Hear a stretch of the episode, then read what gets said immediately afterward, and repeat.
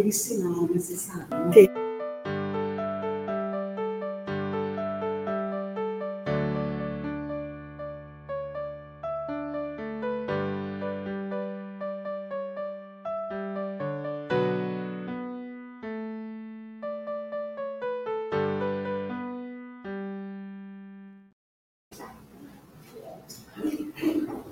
Bom, boa tarde a todos.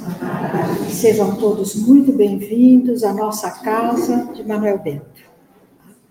Desejando que todos tenhamos uma tarde extremamente agradável, de muito aprendizado e que nós possamos aproveitar esta oportunidade que nos é dada da melhor forma possível. Pedimos neste momento que o Senhor esteja conosco, que Ele nos abençoe, que Ele nos inspire para que nós possamos ouvir as palavras de forma que toque os nossos corações. E eu, pessoalmente, peço que eu seja um instrumento dessa palavra, para que eu consiga fazer, honrar aquilo que Jesus me ensina todos os dias. Que assim seja, graças a Deus e graças a Jesus. A nossa conversa de hoje vai ser inspirada nesse livro Jesus no Lar. Ele é um livro que foi psicografado por Chico Xavier e, por meio de vários espíritos, mas Neio Lúcio é que acaba aparecendo sempre mais de todos. A nossa lição é a lição número um. Olha só que interessante esse tema. O culto cristão no lar. E quando nós pensamos nessa expressão, o que seria isso? o culto cristão no lar. É isso que nós vamos tentar ver. Quando eu comecei a pensar nesse tema, a primeira coisa que me veio à cabeça era que nós começássemos a pensar como é que está o ambiente do nosso lar.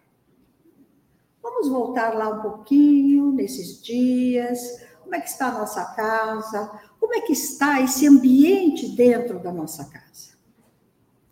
Será que ele está assim? Agitado?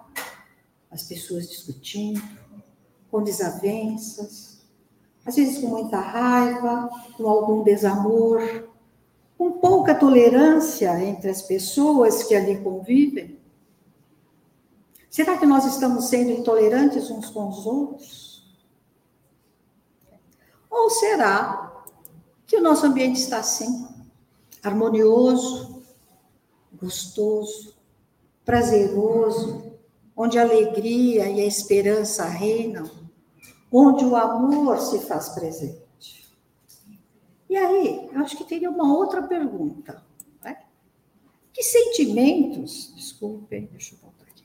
Que sentimentos Jesus teria ao adentrar a nossa casa hoje?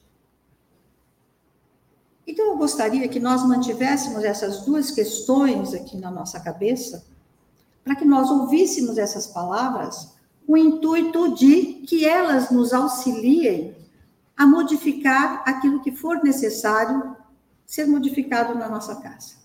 Tá bom? Então, vamos lá. Psicosfera. Olha que palavra bonitinha.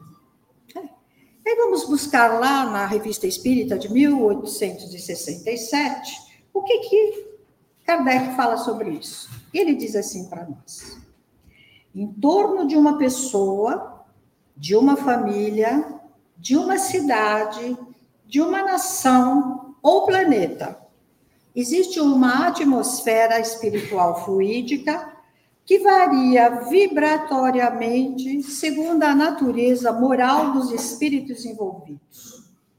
Olha só, quando ele diz em torno de uma pessoa, todo mundo aqui já ouviu falar de aura? Né? Todo mundo já ouviu falar disso, né?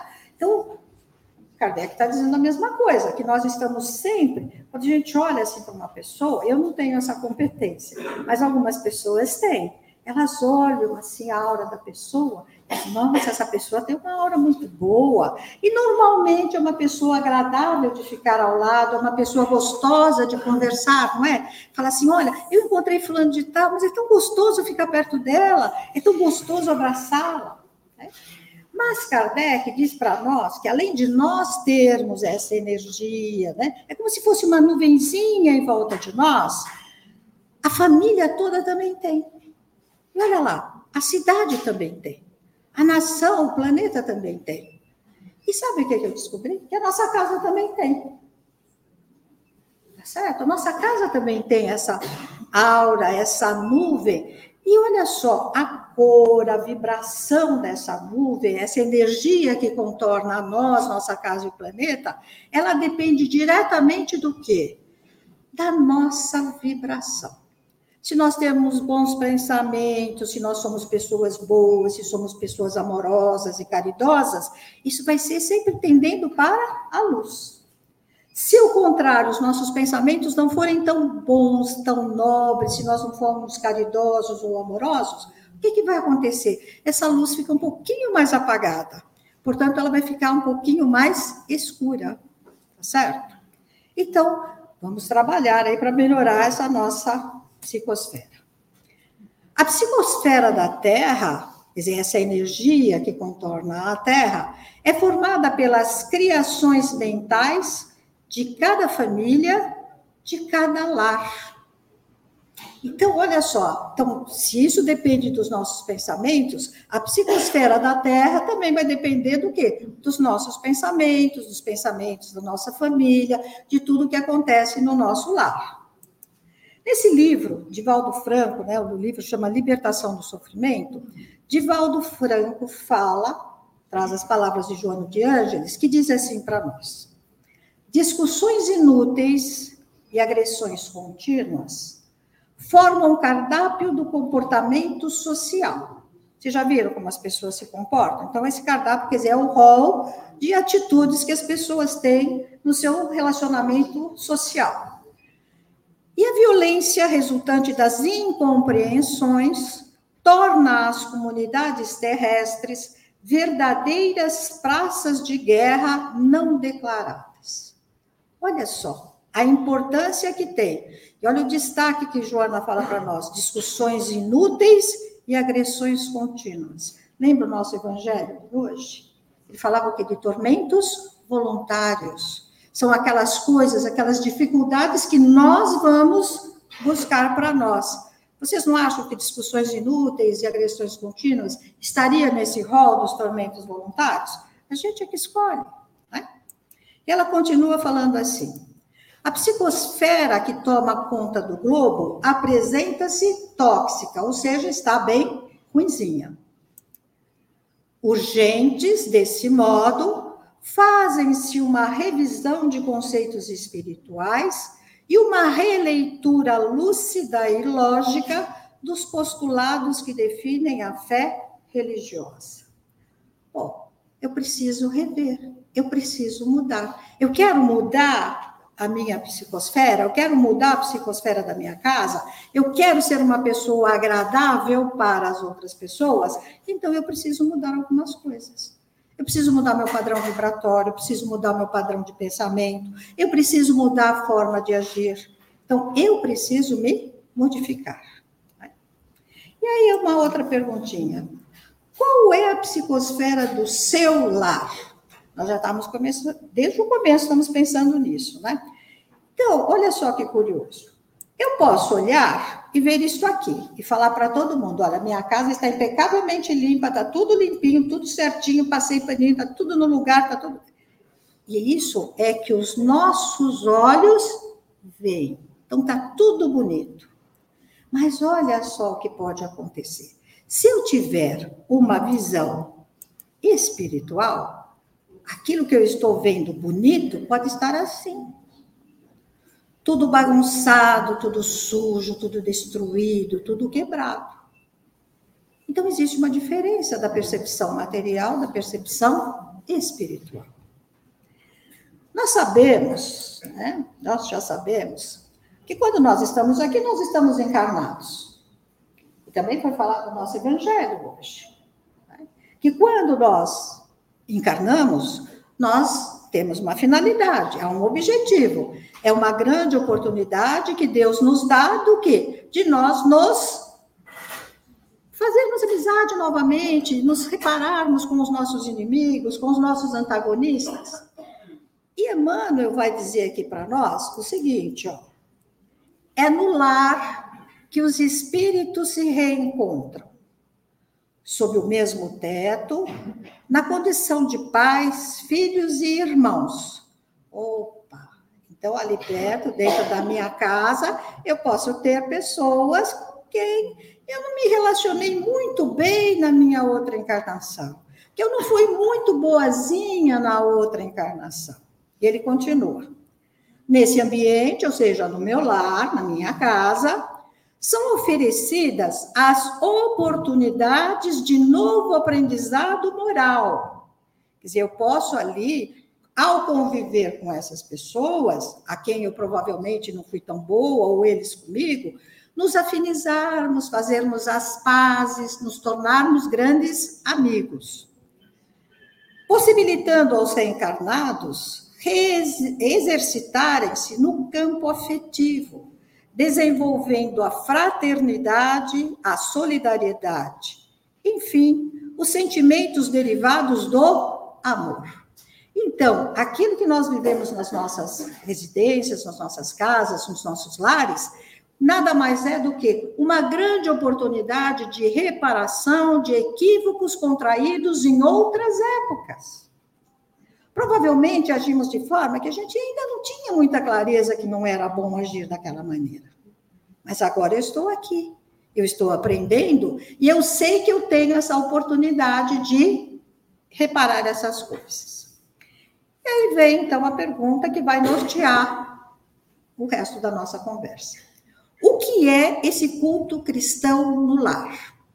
Nesse livro, O Culto do Evangelho no Lar, publicado pela Fé, ele diz assim: que esse culto trata-se do estudo do Evangelho de Jesus no lar. Ou seja, eu vou tirar um tempo para estudar junto com os meus familiares o que? Os ensinamentos de Jesus.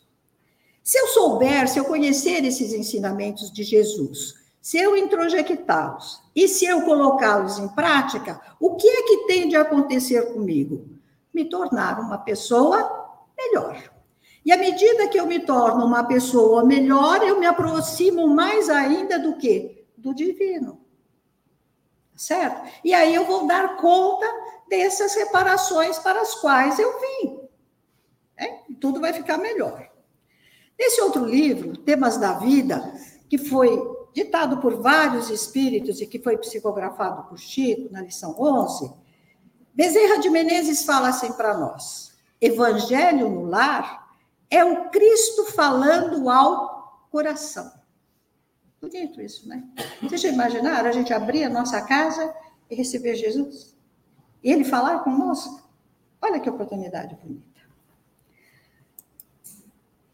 O primeiro culto cristão no lar, e é esse o, a essência do, do, nosso livro, né? por isso que Enéio Lúcio, Jesus no Lar, a lição número um, a lição que nos inspira para esta tarde, diz assim: o berço doméstico é a primeira escola e o primeiro templo da nossa alma. A casa do homem é a legítima exportadora de caracteres para a vida comum. Gente, a gente recebe bebês na nossa casa, não é assim? E ali? São frágeis, não sabem quase nada.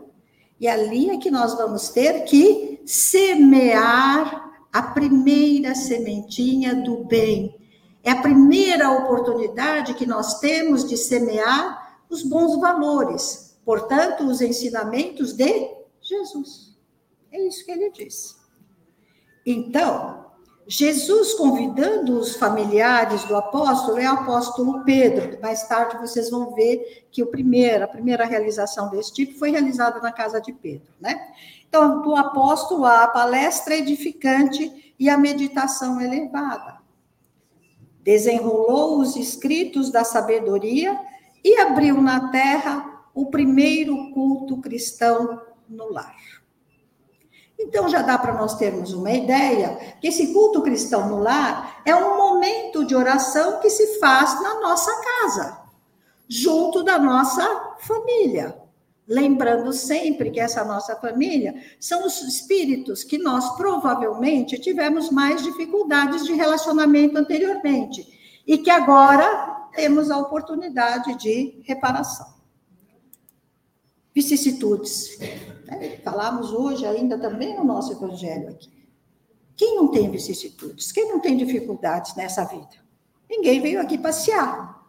Então, nesse livro SOS Família, do Divaldo Franco, editado pela Joana de Ângeles, no capítulo 13, ela faz um rol dessas dificuldades. E ela fala assim: dramas que surgem na família. Vão olhando aí, ver se vocês têm alguma dessas coisas na vida de vocês, né? Incompreensões que se agravam. Urdiduras, quer dizer, armações perigosas, traiçoeiras pessoas em perigo eminente, enfermidades em fixação, cerco obsessivo, construtor, quer dizer, aquela obsessão que vai te apertando e vai te dominando de alguma forma, suspeitas em desdobramento pernicioso, quer dizer, eu tenho alguma coisa que pode vir a desdobrar-se em situações que eu não vá gostar tanto, né? Angústias em crises a caminho do autocídio. O autocídio aqui diz que é quando o suicídio é, é cometido usando um automóvel. Tá? Bom, acho que aqui alguma coisa dessas nós já conhecemos, já passamos, ou se não, alguma coisa muito peculiar. E ela continua dizendo: inquietações de várias ordens, em painéis de agressividade ou loucura, recebem no culto do evangelho do lar o indispensável antídoto, ou seja, o remédio, né? com as consequentes reservas de esclarecimento e coragem para diminuir, né, dirimir, para diminuir os nossos equívocos, finalizar perturbações, predispor a paz e ajudar nos embates. Todos quantos aspirem à renovação, o entusiasmo e a liberdade. Então vejam que esse culto cristão no lar, essa, essa situação de realizarmos todos juntos, é o grande remédio para essas vicissitudes. Né? Elas, a Valmar falou isso agora, elas vão diminuir essas dificuldades. Vão sumir? Não acredito. Não vão sumir. O que é para nós é para nós. Mas vão nos fortalecer, vão nos dar mais coragem e força para enfrentar essas dificuldades. Nós vamos nos sentir assim acompanhados, muito bem acompanhados, fortalecidos por essa energia de Jesus trazida pelos seus conhecimentos. Dedica uma das sete noites da semana ao culto evangélico no lar, a fim de que Jesus possa pernoitar em tua casa. Olha que esse é um hóspede que eu gostaria de hospedar todas as noites, né, se fosse possível. Jesus virá em visita. Ele sempre nos atende. Quando o lar se converte em santuário, o crime se recolhe ao museu. Quando a família ora, Jesus se demora em casa.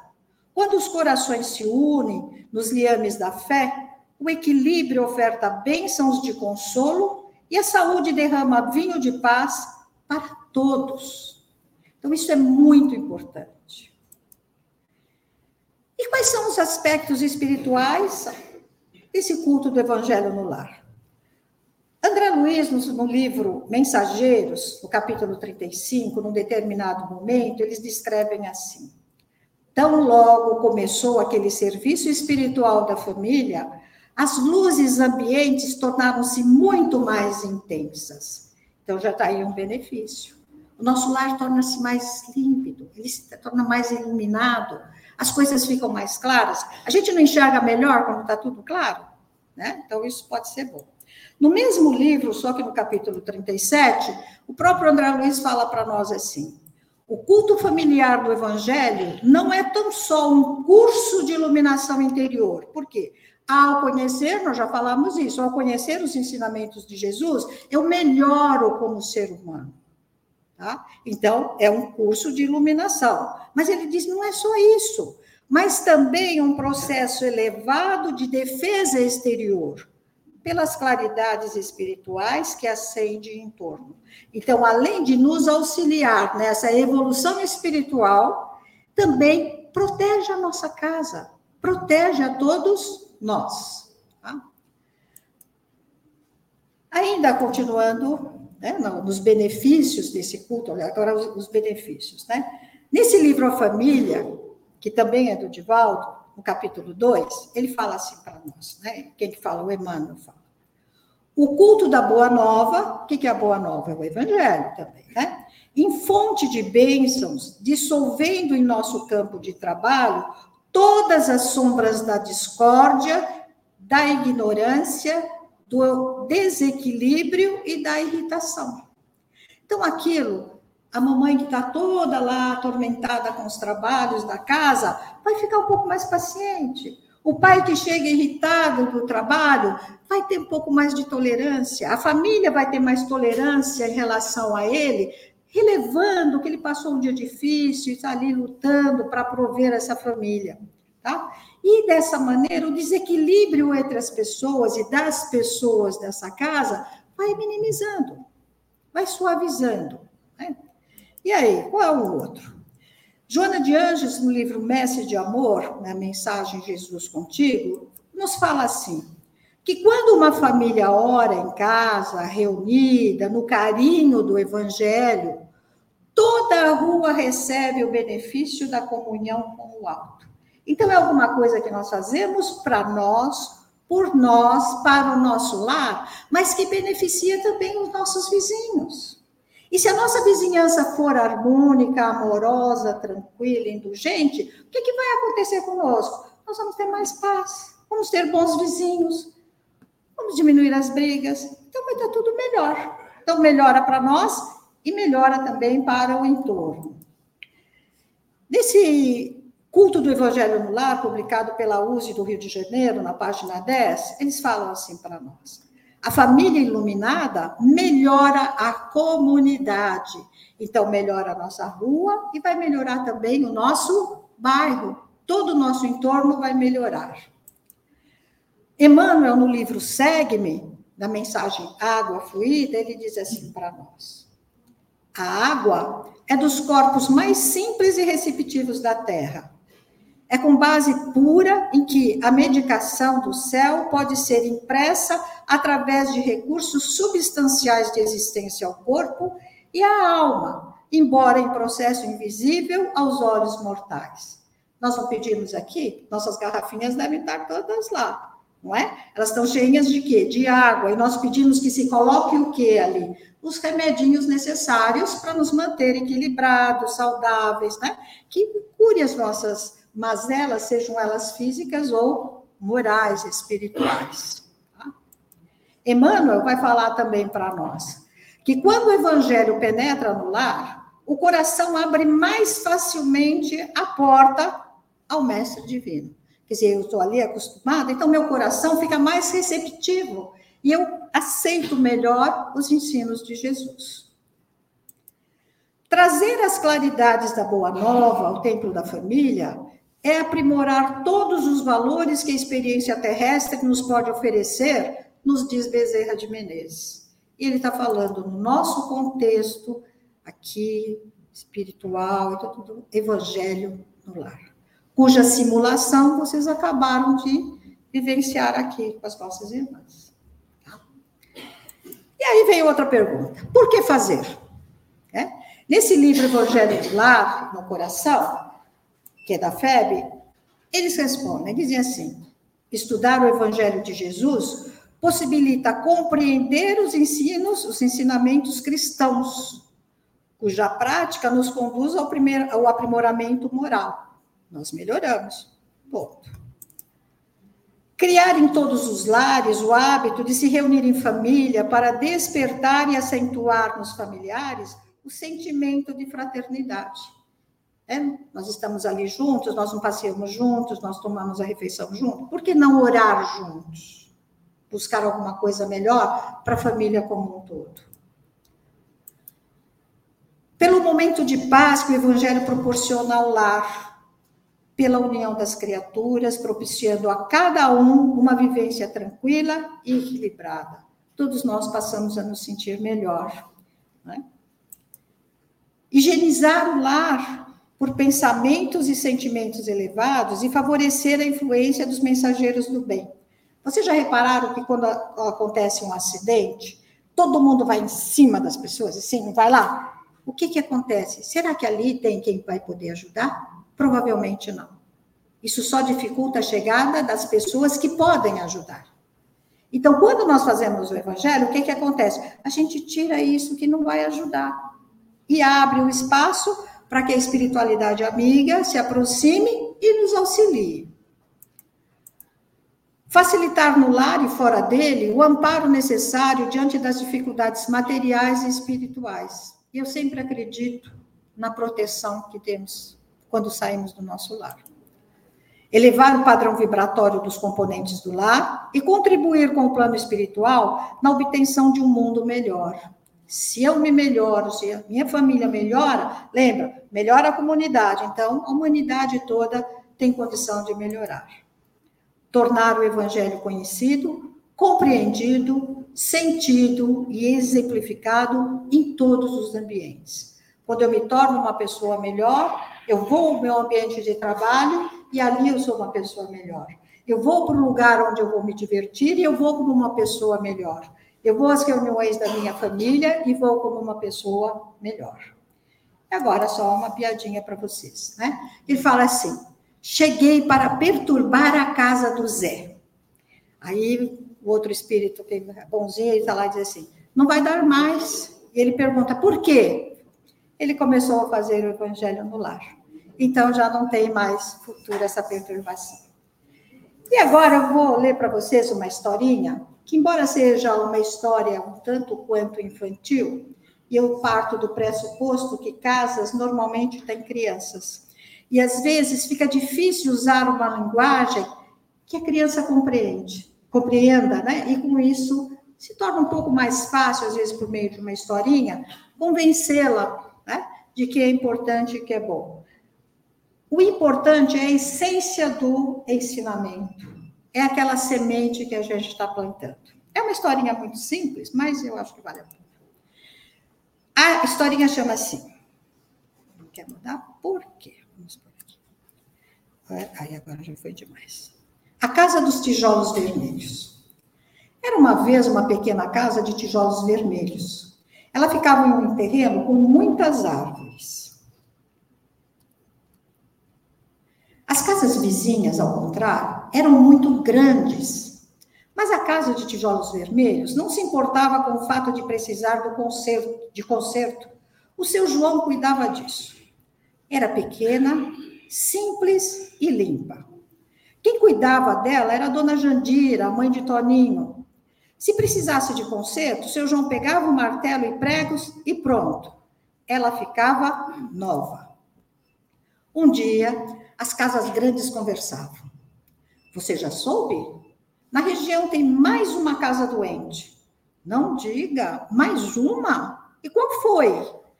Aquela amarela que fica do outro lado da rua aquela grande, com tanta coisa bonita dentro, como é que foi ficar doente? Não sei. Parece que a doença foi causada por pensamentos ruins e palavras rudes. Diz, por palavras? Por que você diz isso? Dizem por aí que as casas adoecem depois que as pessoas brigam feio. Deve ser as palavras que, ela fala, que elas falam ou os pensamentos de raiva. As pessoas, então, é que criam suas próprias doenças? Isso. Tudo indica que sim. A Casa de Tijolos Vermelhos ouviu toda a conversa e ficou pensativa. Nesse momento, seu João, Dona Jandira e Toninho chegaram em casa. Todos se abraçavam com carinho e conversavam felizes. Mais tarde, a família se reuniu na varanda do lado da casa. Seu João abriu um livro e contava uma história de Jesus. Depois, Toninho fez uma oração muito bonita. A casa de tijolos vermelhos deu um grande suspiro. Ela estava aliviada e feliz. A sua família era unida e orava a Jesus com amor. Ali não havia brigas feias, a família era protegida por Jesus. A cada culto do lar, a casa recebia a vacina do amor. E a casa de tijolos vermelhos continuou corada e forte por muito tempo. Então, Evangelho no lar pode ser a saída para todos esses tormentos que nós estamos vivendo. Relembrando, eles não vão sair de, da nossa vida, nós vamos ter que enfrentá-los, mas mais fortes, com mais coragem. Jesus fez o primeiro culto cristão lar, na casa de Pedro, e de lá para cá houve muitas formas de praticá-lo. Cultive o hábito e siga as orações para o Evangelho do Lar. Vocês já viram como é feito. Né? Já tivemos essa demonstração. Mesmo dia e horário, para não desperdiçarmos o tempo da espiritualidade amiga que vem ao nosso auxílio. Nós estamos ali, nossa família, os encarnados, mas nós temos muitos encarnados que desfrutam desse mesmo momento para aprender. Né? E aí, às vezes a pessoa fala, mas eu vou fazer sozinho. Né? Sozinho. E aí, mais uma piadinha para vocês não esquecerem, né? Tá lá o nosso amiguinho querendo fazer o evangelho falou: já vai começar o evangelho no lar. E vou ter que fazer sozinho novo, novamente.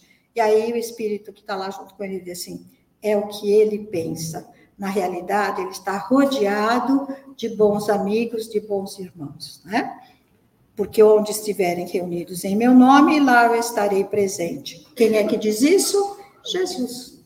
Né? Então, se estivermos reunidos em nome dele, ele estará lá presente. Joana de Ângeles fala assim para nós: acende o sol do evangelho em sua casa, reúne-te com os teus para orar, e jamais triunfarão trevas em teu lar, em tua família, em teu coração. Isso traz luz no nosso lar em casa, começa a nossa missão no mundo. Quando nós chegamos aqui e recebemos os nossos irmãos, que são os nossos filhos, mas acima de tudo são os filhos de Deus, que Ele confia em nós e confia a nós a sua educação. Então ali começa a nossa missão, né? responsáveis por novos seres humanos. Né? Portanto, antes de encerrar, uma última pergunta. O que eu preciso fazer para que Jesus sinta-se em casa ao entrar em meu lar? Eu acho que é essa pergunta que deve nos acompanhar na tarde de hoje. E assim que chegarmos, pensarmos seriamente em tudo isso e colocarmos em prática esse culto cristão no lar. Vocês viram alguma coisa que vai atrapalhar nossa vida? Alguma coisa que possa ser ruim para nós? Não, tá certo? Sempre. Jesus é o caminho, a verdade e a vida. Tá bom? Então, eu agradeço a todos pela atenção, desejo um excelente final de tarde e que todos voltem aos seus lares em paz. Obrigada.